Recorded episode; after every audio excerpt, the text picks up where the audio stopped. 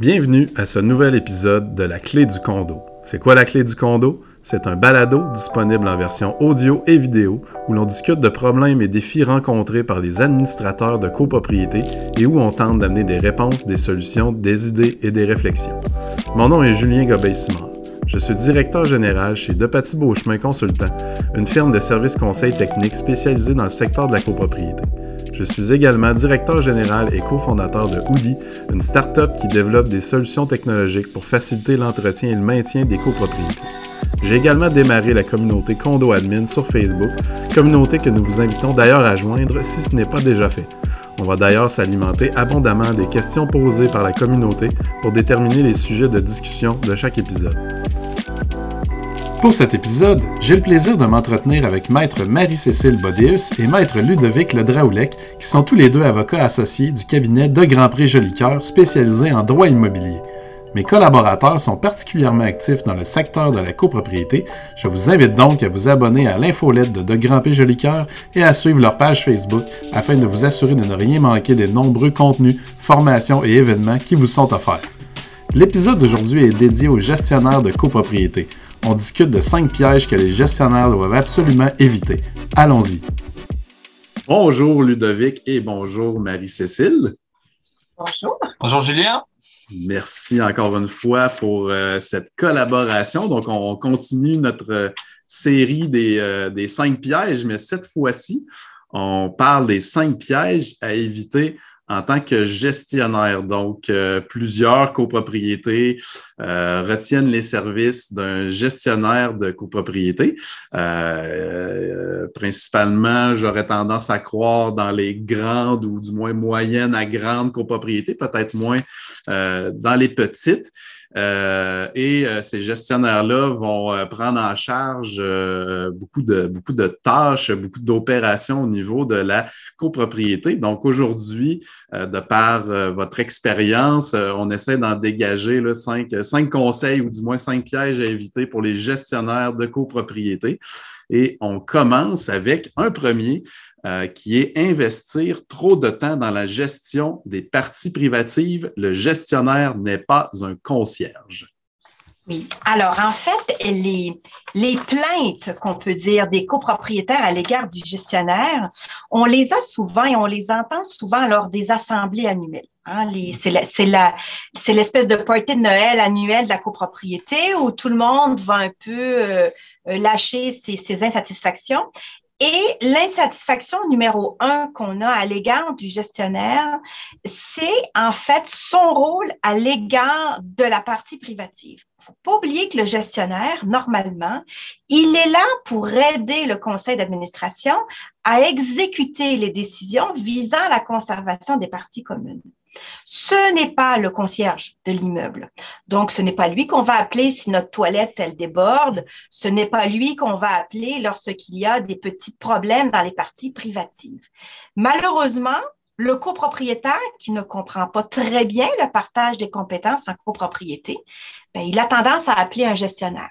J'ai un problème, j'appelle le gestionnaire, c'est à lui qu'on m'a dit de m'adresser quand je voulais m'adresser au conseil. Donc, j'appelle le gestionnaire n'importe quand, jour, soir, fin de semaine, vacances, pour lui expliquer toutes sortes de choses qui, ont, qui sont des, des relatifs à mon appartement à moi, à ma partie privative. Et le gestionnaire a tendance à rentrer dans cette espèce de spirale. Hmm. Donc, il va commencer à assister le copropriétaire dans ses petits bobos à l'intérieur de son unité, dans la gestion de son colis Amazon, dans sa boîte Good Food qu'il n'a pas reçue. Et là, ça devient complètement invivable pour le gestionnaire qui n'est pas capable de donner ce service. Il n'est pas là pour ça et il n'est certainement pas capable de donner ce service-là dans un immeuble qui peut posséder 100, 200 ou 300 unités. Donc, le gestionnaire, se, se faisant et voulant aider et excédant sa tâche, va en fait se retrouver avec un capital d'antipathie de la part de ses copropriétaires qui trouvent qu'il remplit pas assez bien sa job qui à la base n'est pas supposé faire. Mm. Alors, c'est un piège et c'est le piège, je crois, numéro un de la part des gestionnaires. Ne pas vous mêler des parties privatives et des bobos qui se retrouvent dans les parties privatives de vos copropriétaires. Vous n'êtes pas là pour ça. Vous êtes là premièrement pour la gestion des parties communes. Alors, vous n'êtes pas le concierge, vous n'êtes pas là pour remplacer les ampoules, ni pour régler les petits problèmes euh, du quotidien. Ça, va amener, euh, bon, il ne faut pas oublier que les, compagnies de gestion, ça, ça, reste des entreprises qui ne vivent pas euh, d'amour et d'eau fraîche. Puis des fois, j'ai l'impression que euh, quand, quand, on se laisse prendre à ce jeu là, de, de, répondre à toutes les, euh, toutes les petites choses concernant les parties privatives, veut, veut pas, à la fin de l'année, ben, on fait le calcul du temps qu'on investit dans cette copropriété-là. Puis c'est peut-être là aussi que s'en suivent des, des augmentations, veut pas. Là. Tout à fait. En fait, je crois que la solution à ce point-là, c'est une meilleure communication de ce qu'on est en droit d'attendre du gestionnaire. Alors, lors de son entrée en service, lors de son renouvellement de contrat, c'est quoi le rôle du gestionnaire? À quoi on doit s'attendre? Quand est-ce qu'on doit le rejoindre? Ce sont tous des points qui doivent obligatoirement faire l'objet de communication au copropriétaire. sinon, on se retrouve dans des situations malheureuses qui, en bout de ligne, euh, ont des conséquences fâcheuses pour le gestionnaire. Ben oui, peut-être une petite rencontre de, démarrage. Euh, maintenant qu'on est habitué d'utiliser de la, vidéoconférence puis des outils comme Zoom. Euh, je sais que moi, j'ai eu deux gestionnaires dans ma copropriété. Il y en a un qui ne le faisait pas, puis euh, l'autre le faisait. ça l'a beaucoup, beaucoup aidé, je pense, à gérer cet aspect-là. Donc, super. Alors, on passe au deuxième point qui est prendre une décision à la place du conseil d'administration. Oui, alors tout à fait, Julien. justement, il y a encore dans les copropriétés québécoises beaucoup de confusion entre le terme gestionnaire et le terme administrateur. Euh, le public a tendance à confondre ou à faire un amalgame entre ces deux statuts, alors que on ne parle pas du tout de la même chose. Comme tu l'as dit au début, le gestionnaire de copropriété, c'est un prestataire de service qui est engagé par le conseil d'administration, pas pour le remplacer, mais pour exécuter les décisions que le conseil d'administration prend et va continuer à prendre. Alors, vous avez les décideurs qui sont les administrateurs et vous avez l'exécutant des décisions prises par le conseil, qui sont les administrateurs. Alors ça, ça a un impact direct sur la latitude qu'a le gestionnaire. Et en fait, le gestionnaire, il n'est pas en position de prendre une décision à la place du conseil d'administration. Il n'a pas de responsabilité professionnelle à ce titre-là. Il a une responsabilité professionnelle euh, de, dans l'exécution de ces décisions du conseil d'administration, mmh mais pas dans la prise de décision. Alors ça, c'est important pour le gestionnaire de le savoir et de ne pas tomber dans le piège d'un conseil d'administration qui aurait tendance à dire ça vous pouvez vous en occuper, allez-y, occupez-vous de ça.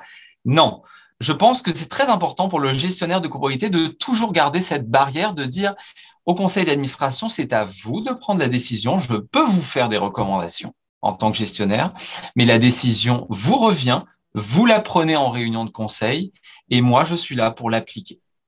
Mhm. Donc, euh, j'ai l'impression que peut-être que dans certains cas, s'il y a des, gestionnaires, puis on s'entend, dans une même compagnie de gestion, il peut y avoir plusieurs, plusieurs gestionnaires. Euh, s'assurer, euh, peut-être que tout le monde euh, connaît bien, en fait, les décisions qui doivent être prises par un conseil d'administration, qu'on bien comprendre les pouvoirs. Donc, peut-être s'il y a des formations disponibles à ce sujet, je crois que DJC Légal vous en donnez justement. Je pense que ça peut être une bonne idée de s'assurer que tout gestionnaire connaît bien les décisions qui sont prises par le CA pour s'assurer justement de, ne pas, de ne pas prendre en charge ces décisions-là. Absolument, oui. Donc, troisième piège qu'on a parlé aujourd'hui, ne pas avoir un plan de gestion des sinistres ni un plan de communication. Alors, corollaire un peu du piège numéro un, hein, euh, quand on disait que les, euh, le, piège numéro un, c'est que le gestionnaire, en fait, ne communique pas suffisamment euh, ce à quoi les copropriétaires devraient attendre. Mais là, on parle encore d'un problème organisationnel du gestionnaire. Alors, lui, il arrive dans un immeuble et il n'a pas d'organisation, il n'est pas organisé dans sa prise de décision. Arrivent des sinistres et puis à chaque fois, on réinvente la roue. Donc, on n'a pas de contact, on n'a pas un plan établi. Le copropriétaire non plus ne sait pas trop ce qu'il doit faire lorsqu'il lui arrive un sinistre en pleine nuit ou une journée fériée. Il appelle qui, comment, comment ça se passe. Alors, on a droit, évidemment, suite à ça, à une, une, une kyrielle d'histoires d'horreur, euh, de, de, de, sinistres qui s'allongent, etc. Donc, lorsqu'on est un, un gestionnaire organisé, on a forcément des plans alors, on a des plans de gestion euh, de sinistres, on sait exactement quoi faire et on communique euh, nos, nos façons de faire. Alors, la communication avec les copropriétaires ou avec le conseil d'administration, c'est la clé du succès pour un gestionnaire en matière de copropriété. Le copropriétaire doit savoir à qui il s'adresse, pour à quel moment il doit s'adresser à cette personne-là quel est le délai de réponse dans lequel il peut espérer une réponse? Hmm. Si vous saviez le nombre d'assemblées où les copropriétaires se plaignent, on a envoyé un, courriel, un texto, on n'a pas de réponse. Alors que dans les faits, ils en ont eu une réponse. Eux autres, ils espéraient un chat avec le gestionnaire. Hmm. Ils espéraient quelque chose d'immédiat. Alors, il faut gérer les attentes. Quand vous envoyez un courriel, ben, vous, vous, devez espérer une réponse dans les X temps. On gère déjà la déception, il n'y en aura pas parce qu'on va savoir à quoi s'attendre. Il faut savoir aussi comment on s'adresse aux gestionnaires. Il faut avoir un plan pour ça. Alors, on ne mhm. s'adresse pas n'importe comment, on ne s'adresse pas n'importe à n'importe qui. On ne met pas toute la planète entière en copie non plus. Donc, on a un plan de match, on a une organisation. Donc, on est capable de communiquer au copropriétaire pour que celui-ci sache exactement comment, comment on, à quoi on s'attend de lui et lui à quoi il est en droit de s'attendre de la part de son gestionnaire. Les dégâts d'eau et les dégâts par le feu, qu'on appelle globalement les sinistres euh, en assurance, euh, c'est quand même un cauchemar pour les, les gestionnaires de copropriété pas seulement au niveau de la gestion du sinistre en tant que tel, mais après au niveau administratif, au niveau bureaucratique, avec les assureurs. On sait depuis des années mmh. euh, les batailles que doivent mener les gestionnaires avec les assureurs du syndicat et des copropriétaires.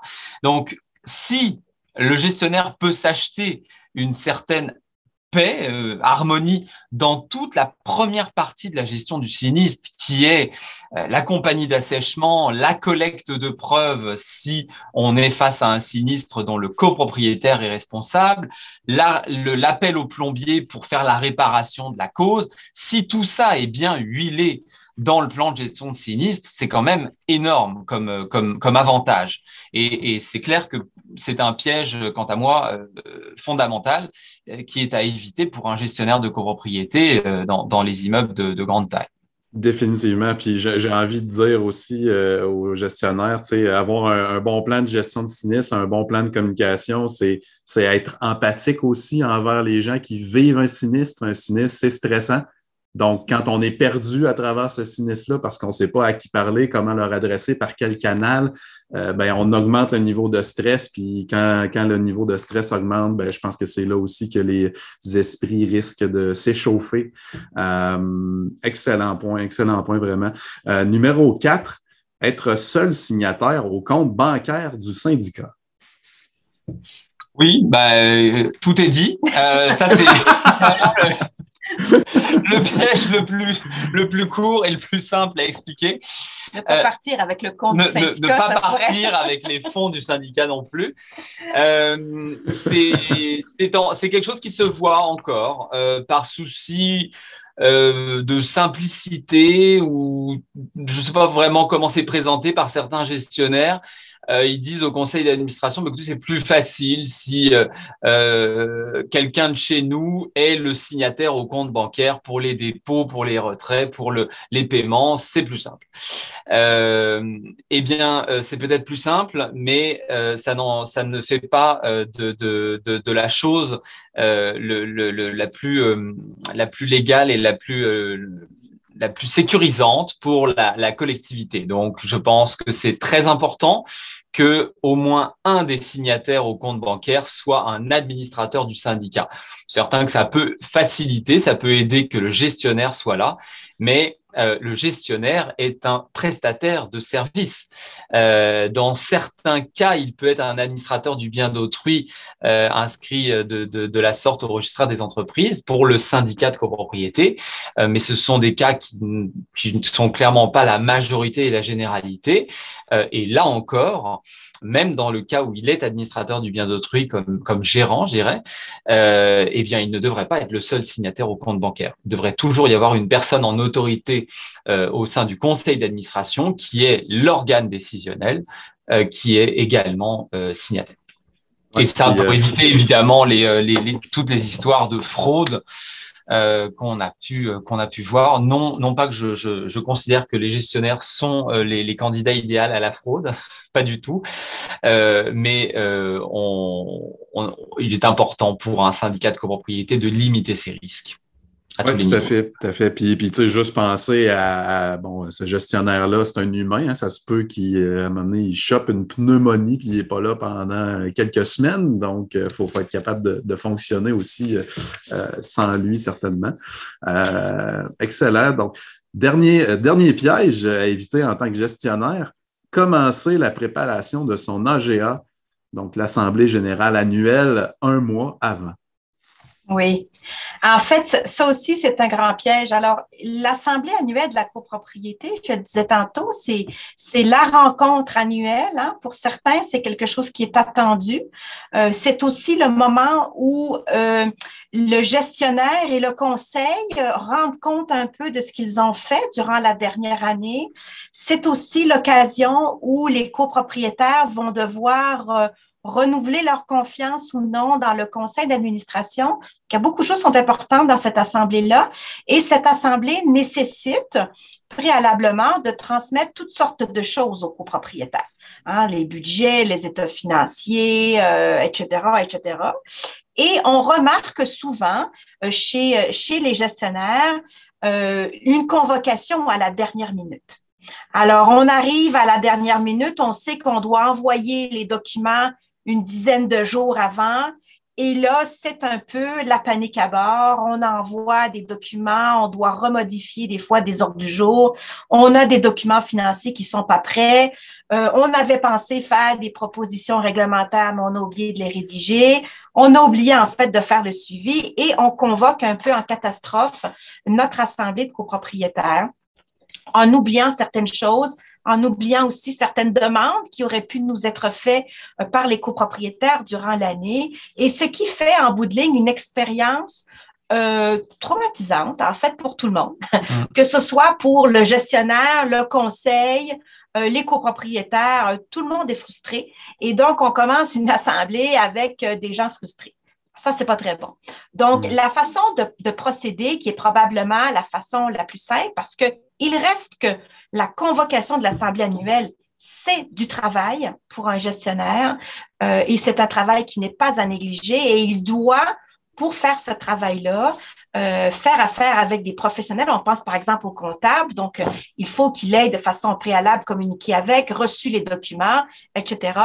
La façon de faire la plus simple serait probablement de toujours avoir dans un coin du bureau, là, une petite boîte ou un petit fichier assemblé. Et au fur et à mesure qu'on pense à des choses qu'on devrait traiter en assemblée, la mettre dans cette boîte-là. Et lorsqu'on pense à faire notre assemblée, qui est toujours bon an, mal an vers le même moment de l'année, on s'y prend un petit peu plus tôt que prévu. On reprend notre boîte ou notre enveloppe, on regarde tous les points qui devaient y être traités et là, on commence à rédiger euh, notre ordre du jour. Et euh, d'expérience, par exemple, chez DJC, nous, on est des avocats et des notaires et on a des clients, des, gestionnaires ou des conseils d'administration qui nous appellent beaucoup trop tard pour pour, euh, demander des propositions de résolution, par exemple, pour modifier le règlement d'immeuble ou la déclaration on nous appelle comme 4-5 jours avant la date de convocation. Et c'est dommage parce qu'on est capable de le faire. Mais le, travail aurait pu être beaucoup plus étudié, analysé, soigné avec le conseil d'administration ou le gestionnaire sur qu'est-ce qu'ils veulent vraiment comme modification. Et, quand on est trop dernière minute, bah, c'est dommage parce que ça ça entache un peu le, la qualité de ce qui peut être présenté aux copropriétaires lors de l'assemblée. C'est quand même une, belle, grande, unique soirée annuelle et, il faut la, préparer en, conséquence. Ah oui, puis il faut se mettre à la place. Imaginez euh, un copropriétaire qui attend depuis longtemps pour euh, installer sa thermopompe ou installer sa borne de recharge électrique, puis qui attend après, euh, en bon citoyen là, de la copropriété, attend après, après une proposition de règlement.